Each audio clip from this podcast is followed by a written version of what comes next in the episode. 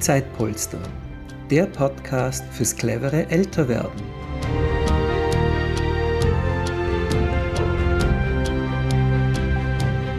Herzlich willkommen.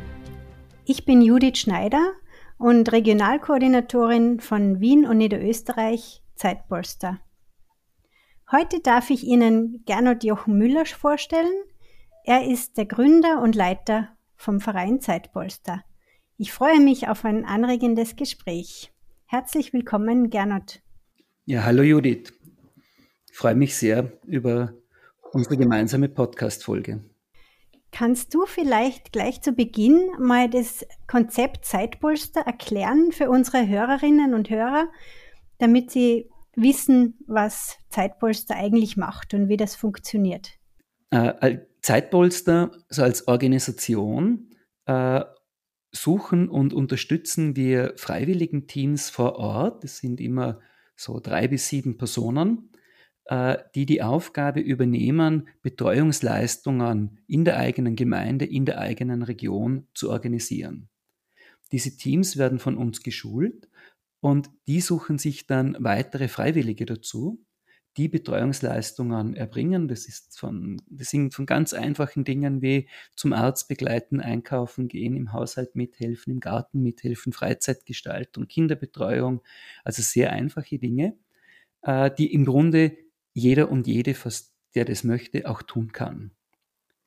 Die Leistungen erbringen wir für meistens für ältere Menschen, aber auch für Menschen mit Behinderung oder für Familien mit Kindern. Alle, die da helfen, äh, äh, bekommen kein Geld, aber eine Zeitgutschrift, die sie dann im Alter wieder selber gegen Betreuung einlösen können. Für die Person, die äh, jetzt die Betreuung in Anspruch nimmt und noch keine Zeitgutschriften hat, kostet die Stunde 8 Euro. Und von diesen 8 Euro legen wir die Hälfte pro Stunde auf ein Notfallkonto dass wenn jemand zum Beispiel in zehn Jahren 1000 Stunden angespart hat und wir finden dann gemeinsam niemand, der dann dieser Person hilft, dann hat die Person quasi gleichzeitig noch 3.000, 4.000 Euro angespart, die sie für Betreuungsleistungen ausgeben kann. Das ist das Grundprinzip von, von Zeitpolster äh, und wir sind inzwischen in fünf Bundesländern in Österreich aktiv, freuen uns über relativ viel Interesse, über unseren ersten Lizenzpartner in Liechtenstein und ja, natürlich wollen wir damit noch weiter hinausgehen. Vielen Dank. Was bestimmt auch sehr interessant ist zu hören, wie bist du eigentlich auf diese Idee gekommen? Also, was ist die Entstehungsgeschichte von Zeitpolster? Ich habe Mitte der 90er Jahre in Vorarlberg einen Verein mitgegründet, den Verein Talente, wo Menschen Leistungen und Waren austauschen äh, auf der Basis von 100 Talent ist eine Stunde. Und schon nach ein paar Jahren haben uns ältere Teilnehmer, Mitglieder gesagt, äh, die Idee ist ja toll, aber ich komme jetzt in ein Alter, wo ich selber nichts mehr zurückgeben kann. Ich kann deshalb nicht mehr teilnehmen, meine Beziehungen äh, werden immer weniger, das ist nicht interessant so. Und wir haben dann geschaut, was gibt es an internationalen Beispielen und erste Gehversuche gemacht dazu. Und das war so Anfang der 2000er Jahre und wir sind super gescheitert äh, nach allen Regeln der Kunst. Also alles, was wir uns vorgestellt haben, was eintreten wird, ist so nicht eingetreten. Und das Projekt wurde dann gestoppt und wir haben aber unser Scheitern dokumentiert und die Erfahrungen damit, weil es ja solche Modelle in den USA, in England, in Japan gegeben hat, aber in unserem Kulturkreis eben gar nicht. Äh, und dieses Dokumentieren und darüber im Gespräch bleiben und die Frage, wie müsste es dann sein, hat dazu geführt, äh, dass das Bundesamt für Sozialversicherungen aus der Schweiz bei mir ein Konzept beauftragt hat, das jetzt seit mehr als sieben Jahren in der Stadt St. Gallen umgesetzt wird, die Zeitvorsorge in St. Gallen, äh, die jetzt auch in weitere Städte dort expandiert. Und 2015 hatte ich dann die Möglichkeit, über ein Stipendium, das ich äh, über Ashoka und Making More Health bekommen habe, äh, mir die Zeit zu nehmen, so ein Modell zu entwickeln, wie funktioniert das im österreichischen Kontext, in unserem Rechtsrahmen, in unserem Kulturrahmen. Äh, und habe 2018 haben wir dann operativ gestartet und wir sind jetzt sehr viel besser am Weg, wie wir das äh, Ende der 90er Jahren oder Anfang 2000 waren. Äh, wir müssen Gott sei Dank nicht mehr scheitern, sondern äh, können uns jetzt freuen über viel Interesse, Zuspruch und eine wachsende Zahl an, an Freiwilligen und an Zeitpolster-Teams. Mhm. Super, das ist sehr, sehr spannend und es klingt dann auch, dass du schon richtig viel Zeit hineingesteckt hast in das Konzept und es nicht immer ganz so einfach war. Äh, das heißt, du hast eine Riesenmotivation dahinter und hast einfach nie aufgegeben. Woher kommt diese Motivation? Warum glaubst du so stark daran, dass es Zeitpolster einfach braucht? Das eine ist, dass wir sehen, äh, aufgrund von demografischen Wandeln, verändernden Familienstrukturen äh, und vor allem auch einem, einer ganz anderen äh, Zugang zum Thema Erwerbsarbeit in den letzten Jahren. Also wir haben ja die Frauenerwerbsquote von 25 Prozent auf fast 80 Prozent erhöht und wundern uns, warum all die vielen tollen Frauen jetzt nicht da sind, äh, um die Arbeit freiwillig zu machen. Äh, wo wir einfach sehen, heute haben wir vier Personen, die sich potenziell um jemanden kümmern können, der über 80 ist in wenigen Jahren werden es einfach nur noch zwei sein. Aber schon heute haben wir Stationen auf Krankenhäusern leer stehen, äh, Stationen auf in Altersheimen leer stehen, äh, weil wir das Personal nicht finden. Ambulante Dienste suchen händeringend nach Personal. Wir haben Regionen, wo soziale Einrichtungen nicht mehr hinkommen, weil sich von der Fahrzeit nicht lohnt, dort noch eine Betreuung äh, anzubieten und zu machen. Das heißt, wir lassen hier eine ganze Generation, nämlich die Generation, die dafür gesorgt hat, dass es uns heute so toll und gut geht, die lassen wir zunehmend äh, alleine. Äh, und bei Corona oder in Corona haben wir das ja auch thematisiert, wie, wie schrecklich es ist, wenn alte Menschen alleine sterben müssen. Und ich glaube, wir werden in einigen Jahren diese Situation haben, dass alte Menschen einfach alleine sterben, weil wir das berufliche Personal nicht haben, um das zu begleiten. Und wir brauchen neue Ideen, wie wir das auffangen und wie wir uns organisieren. Und ich glaube, wenn wir, wenn wir so ein bisschen in uns kehren und, und das ernst nehmen, zu sagen so, zwei Stunden in der Woche, drei Stunden in der Woche kann eigentlich jeder von uns in seiner Nachbarschaft jemandem behilflich sein und unterstützen. Und die Zeitgutschrift ist noch ein, ein sehr interessanter äh, Motivator dazu.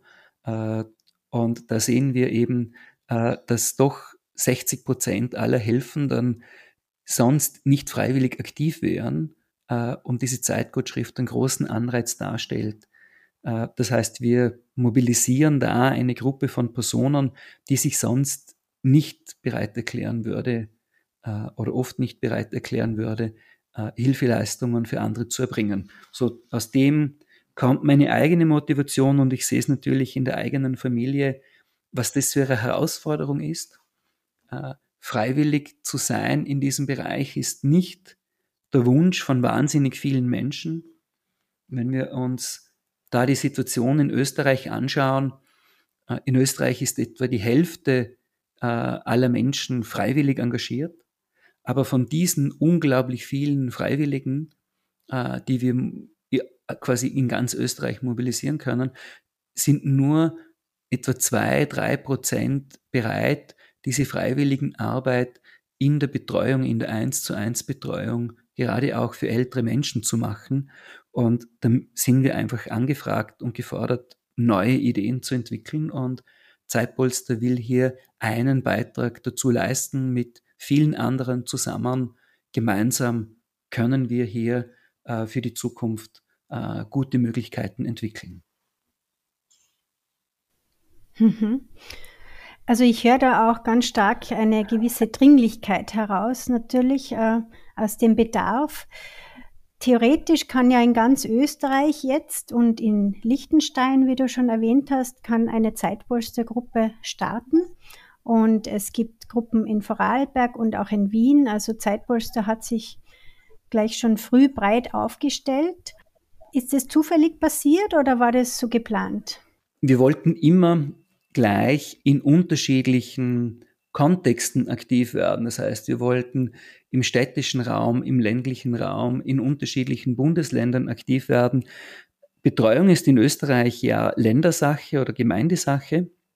Äh, deshalb haben wir sehr unterschiedliche Rahmenbedingungen. Und was wir hier ausprobieren wollten am Anfang ist dass in diesen unterschiedlichen Rahmenbedingungen, was müssen wir selbst da lernen, um uns gut aufzustellen. Und da war es sehr hilfreich und äh, am Anfang braucht man natürlich, um so etwas zu starten, immer Geld. Und wir haben dann von der Stadt Wien den Social Business Call von der Wirtschaftsagentur. Äh, da haben sich 100 Projekte beworben und wir waren eines von den zehn Projekten, äh, das dann eine Startfinanzierung bekommen hat. Äh, und damit war klar, es wird Wien und Vorarlberg. In Vorarlberg haben wir selber, ich lebe hier, äh, ein, ein gewachsenes, gutes, tolles Netzwerk und in Wien hat es geheißen, von Null auf zu starten. Eine sehr interessante Erfahrung und die, die hilft uns auch in anderen Bundesländern zu starten. Und in den Bundesländern sind wir eigentlich relativ schnell aktiv geworden, weil Freiwillige gesagt haben, ma, tolles Modell, tolles System, ich will hier eine Gruppe gründen. Und die haben wir dann unterstützt und begleitet, damit sie selbst eine Zeitpolstergruppe gründen und die servicieren wir mit allem, was es braucht und äh, hoffen, dass wir da auch weiterhin noch äh, äh, gute Begleitung machen können. Meistens ist es so, dass es am Anfang zumindest eine Person braucht, die sagt, ich will, ich will hier ein Team gründen. Mit die Person unterstützen wir dann dabei, wie sie drei, vier, fünf, sechs, sieben werden als Team.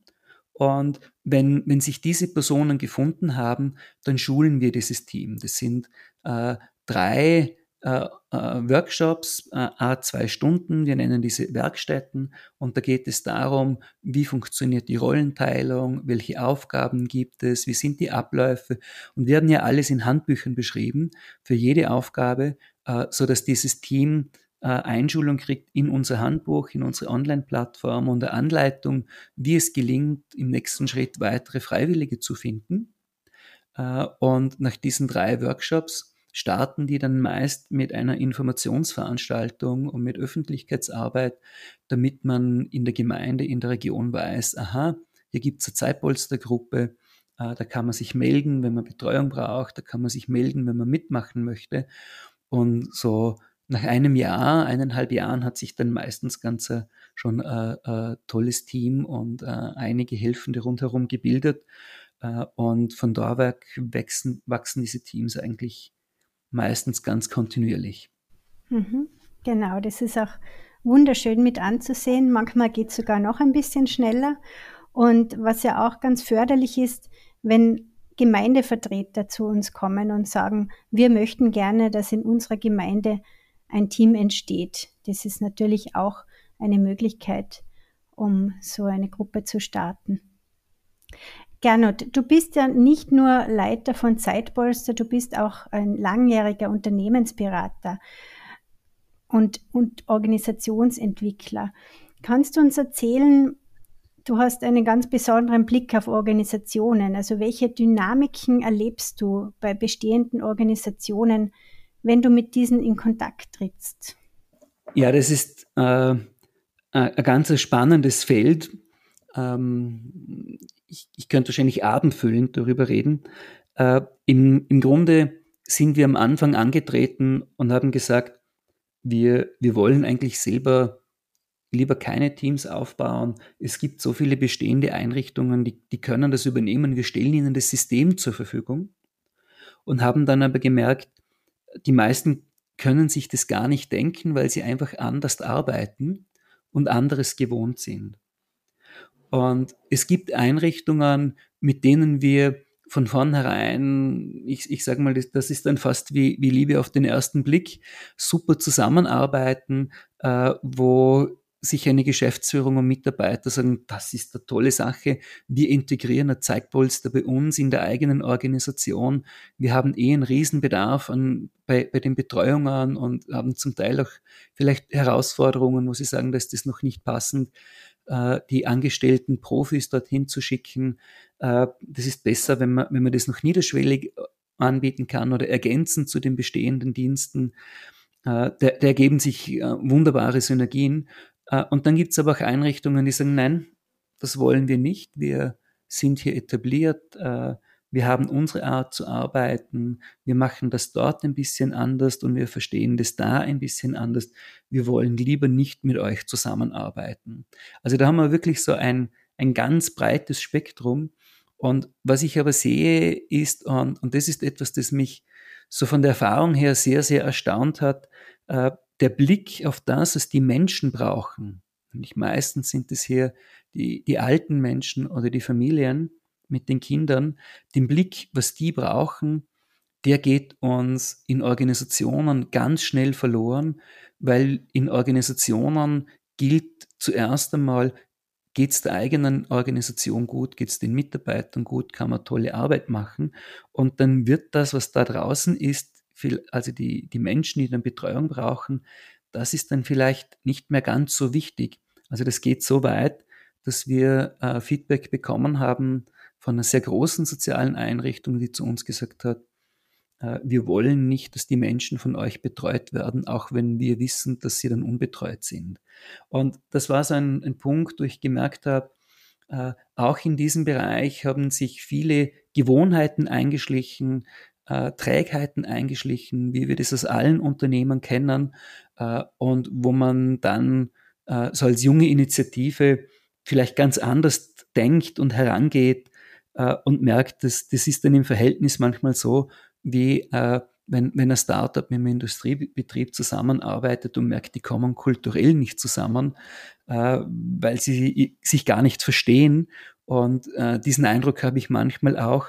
Äh, und umso mehr freut es mich, dass dann so über die längere Zeit, wo wir intensiver in Gesprächen sind, gemerkt haben, ach, da passiert doch eine Veränderung und der Ansatz, den wir hier quasi verkörpern, zu sagen, Freiwillige dürfen auch äh, etwas bekommen und wir brauchen eine Form von neuer Generationenvereinbarung. Das wird von immer mehr Organisationen auch gesehen und verstanden und die Gespräche werden gerade im Moment immer freundlicher.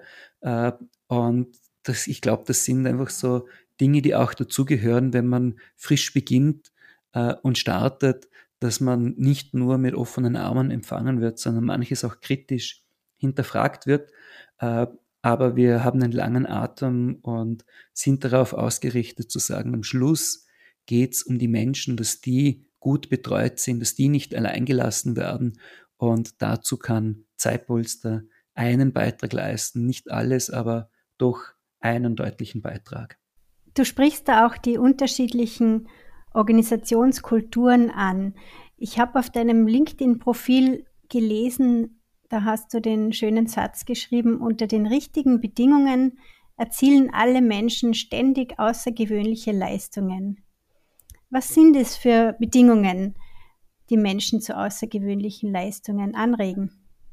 Das Zitat habe ich übernommen von Dee Hock, das ist der Gründer von Visa, der in einer Zeit, wo die, die Bankenlandschaft zersplittert war ohne Ende, das größte lebende Netzwerk, das wir kennen in, in allen Unternehmensformen, gegründet hat. Das ist Visa mit einer irrsinnig breiten Trägerschaft. Also der Visa hat ganz feinteilige Eigentümerstruktur äh, und ist trotzdem sehr aktiv, sehr groß, international ausgebreitet.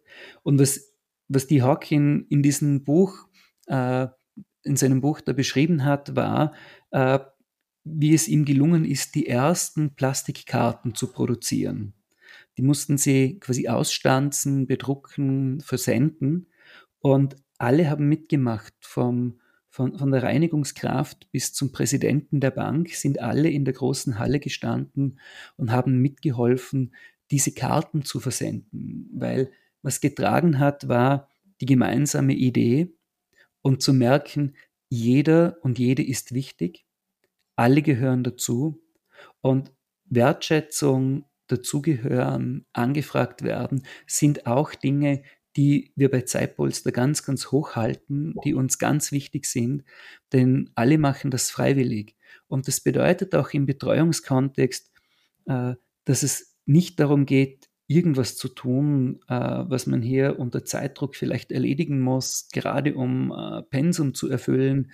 Nein, es, es, geht darum, die Zeit zu haben, äh, ins Gespräch zu kommen, auch mit der betreuten Person, zu schauen, worum geht es jetzt wirklich und wie kann man hier unterstützend sein und dass die Freiwilligen nicht nur die Zeitgutschrift erhalten, sondern auch die, die Wertschätzung für diese Arbeit, die sie hier für das gesellschaftliche Miteinander tun. Äh, und ich glaube, das sind die, die Schlüsselpunkte, die es braucht. Sehr klare Prozesse, sehr klare Aufgabenteilung, kleinteilige Klarheit in Abläufen, in Prozessen, aber dann noch viel Entscheidungsfreiheit. Wie lebe ich das, was ich jetzt gerade mache? Wie fülle ich das mit, meinem, mit meinen eigenen Interessen, mit dem, was ich jetzt kann und was ich anbieten kann und mag? Und daraus entsteht ein größeres Miteinander. Und äh, das werden wir in der Zukunft einfach ganz, ganz dringend brauchen. Stichwort Zukunft. Wie stellst du dir Zeitpolster in fünf Jahren vor? Also wo soll es hingehen? Wo, was, was sind die nächsten Schritte und was ist deine Vision? Karl Valentin hat immer gesagt, Prognosen sind besonders kritisch, ganz besonders dann, wenn sie die Zukunft betreffen. Also äh, nach Corona traue ich mich äh, schon fast keine Prognosen mehr abzugeben, weil alle unsere Pläne sind geschoben und verändert und wir mussten alles neu planen. Also was wird in fünf Jahren sein? Oh, das ist die große Frage. Äh, wünschen, wünschen tue ich mir, dass wir in fünf Jahren dort sind, dass Zeitpolster komplett selbstfinanzierend ist, dass wir in Deutschland gut Fuß gefasst haben, auch in anderen Ländern, dass wir unser großes Projekt äh, Zugang zu dem Bildungswissen, das es braucht, um gut Betreuung zu machen, auch ganz offen zur Verfügung stellen können, so dass jede Person, die das interessiert, einen Zugang hat, auch unabhängig davon, ob sie bei Zeitpolster direkt aktiv ist äh, und dass wir einfach viele sind, dass wir richtig, richtig viele sind äh, und viele Gemeinden und Regionen äh, dann weiterhin auf uns zukommen und sagen, na, wie toll ist es, dass es Zeitpolster gibt äh, und dass viele Menschen erleben dürfen, dass sie nach den Möglichkeiten, die da sind, aber gut betreut sind und wertschätzend betreut sind, so dass die, die eigene Selbststeuerung und Selbstverantwortung wirklich gelebt werden kann äh, und dass es einfach ist, Hilfe in Anspruch zu nehmen, dass es selbstverständlich wird, Zeitgutschriften zu sammeln für die eigene Altersvorsorge und dass viele schöne Kooperationen mit Organisationen bis dann entstanden sind. Ein sattes Programm für fünf Jahre. Schauen wir mal, wie weit wir damit kommen. Wie gesagt, Prognosen. Ich bin inzwischen ein bisschen vorsichtig geworden. Genau, aber viel von diesen Zielsetzungen stehen ja auch schon in unserem ersten Wirkungsbericht drin. Ähm, magst du dazu vielleicht noch kurz was sagen? Was ist ein Wirkungsbericht und wo können das unsere Zuhörerinnen und Zuhörer finden? Ein Wirkungsbericht oder vielmehr unser Wirkungsbericht, muss ich sagen, äh, spiegelt das wieder, worum es uns geht. Es geht uns um eine gesellschaftliche Veränderung. Es geht nicht nur darum, Betreuungsleistungen einfach abzuwickeln. Es geht tatsächlich darum, dass wir als Gesellschaft hier erkennen, äh, dass wir neue Lösungen brauchen, dass wir mit den bestehenden Modellen so nicht weiterkommen. Und dann ist die Frage natürlich, ja, aber wie dann? Und dieses Wie dann erklärt sich anhand von gesellschaftlicher Wirkung. Also wir arbeiten entlang der SDGs, der Social Development Goals. Äh, wir arbeiten äh, entlang von, von Wirkungsketten. Und eine davon ist eben es ist einfach, Betreuungsleistung in Anspruch zu nehmen. Das ist vorhanden. Das kann ganz einfach angefragt werden, weil um Hilfe zu fragen ist wirklich, wirklich eine Herausforderung für viele Menschen. Das Zweite ist, äh, es ist ganz klar, dass ich auch im Alter meine eigene Vorsorge noch aktiv betreiben kann und die nicht mit der Pensionierung abgeschlossen ist. Äh, ein drittes ist uns, dass Kooperationen mit anderen Einrichtungen sehr wichtig sind äh, und wir gemeinsam hier am Weg sind. Und für all diese Dinge braucht es dann Messkriterien. Also woran kann man erkennen, dass das eintritt, dass man das erreicht und vor allem, dass, dass dann äh, etwas passiert, das über die eigene Organisation auch hinausgeht von der Wirkung, so dass man zum Modell wird, vielleicht auch für andere. Und darum dreht sich es in unserem Wirkungsbericht. Und den findet man auf unserer Webseite zum Nachlesen. Wir schicken den auch total gerne zu, freuen uns über Feedback und Austausch dazu. Denn die Steuerung der Organisation soll entlang der Wirkung erfolgen und nicht entlang von wirtschaftlichen Zielen oder zumindest nicht nur an wirtschaftlichen Zielen, äh, sondern es geht um, um den Inhalt, um, um den Impact, die gesellschaftliche Wirkung dazu. Ich glaube, jetzt können sich unsere Zuhörerinnen und Zuhörer schon ein ganz gutes Bild von Zeitpolster machen. Ich freue mich auch auf die weiteren Folgen vom Podcast. Das ist ja ein ganz neues Projekt jetzt für uns.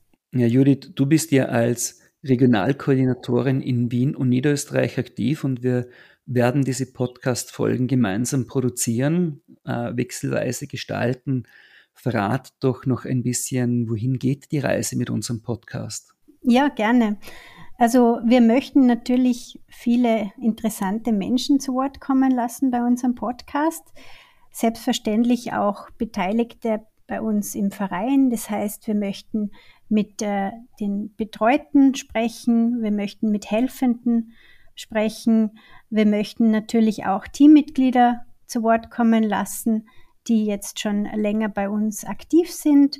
Aber wir laden auch verschiedene Expertinnen und Experten zu Themen ein, die einfach sehr gut zu uns passen. Also einerseits jetzt Expertinnen und Experten zum Thema Betreuung oder Pflege, aber auch, wie kann man gutes Leben gestalten im Alter, Achtsamkeit, ähm, neue Chancen im Lebensabschnitt, vielleicht auch Themen wie Demenz. Und ja, so einiges ist auch noch offen. Wir freuen uns auch über Tipps, Anregungen, Wünsche von Seiten unserer Hörerinnen und Hörer aber ich bin ganz sicher, dass das noch eine spannende Reise wird. Ja, Judith, sag doch mal, was zählt im Leben? Ich glaube, im Leben zählt, dass man immer wieder mal reevaluiert und schaut, auf sein Herz hört, was ist einem wichtig, ja, und auch in Verbindung tritt mit anderen Menschen zu schauen, dass man auch andere Menschen beisteht in ihrem Leben. Es hat ja nicht jeder gleiche Startpotenziale. Und ich glaube, es ist, es zählt im, im Leben, dass man einfach den Weg zusammengeht und auch sich immer wieder bewusst macht, dass das wahrscheinlich äh, oder vielleicht das einzige Leben ist und dass man auch was Gutes draus macht. Wie schaut es bei dir aus? Was glaubst du, was zählt im Leben? Wir haben uns ja vorgenommen, diese Frage allen unseren Gästen immer zu stellen. Dann muss man sich das auch selber fragen. Das ist dann die, die Kehrseite der Medaille. Ich glaube, äh, es geht um den Sinn. Was ist so der Sinn in meinem Leben, die Aufgabe, äh, die, die Werte, die, die wichtig sind? Äh, als Eltern fragt man sich, was möchte man wirklich den Kindern mitgeben? Was kann man ihnen mitgeben? Weil materielles ist mitunter schnell vergänglich. Äh, was kann man darüber hinaus, wirklich mitgeben? Und ich meine, es geht im Leben um den Sinn. Und sich da zu vertiefen, was ist das für mich, für den Einzelnen? Wie erzielen wir als Gesellschaft Sinn, als Organisation Sinn, was ist unser Sinn, äh, das sind die, die ganz zentralen Fragen, glaube ich. Und das ist das, was zählt im Leben. Sehr schön. Ja, Gernot, danke für das interessante und tolle Gespräch. Danke dir, Judith. Äh, das waren auch manche überraschende Fragen für mich. Äh, und ich bin sehr neugierig auf unsere nächsten Podcast-Folgen und ich freue mich, wenn Sie wieder einschalten beim Zeitpolster Podcast. Danke fürs Zuhören. Wir freuen uns, wenn Sie diesen Podcast teilen und empfehlen. Es gibt noch keine Zeitpolstergruppe in Ihrer Umgebung? Gründen Sie doch eine. Alle Infos dazu unter www.zeitpolster.at. zeitpolster.com.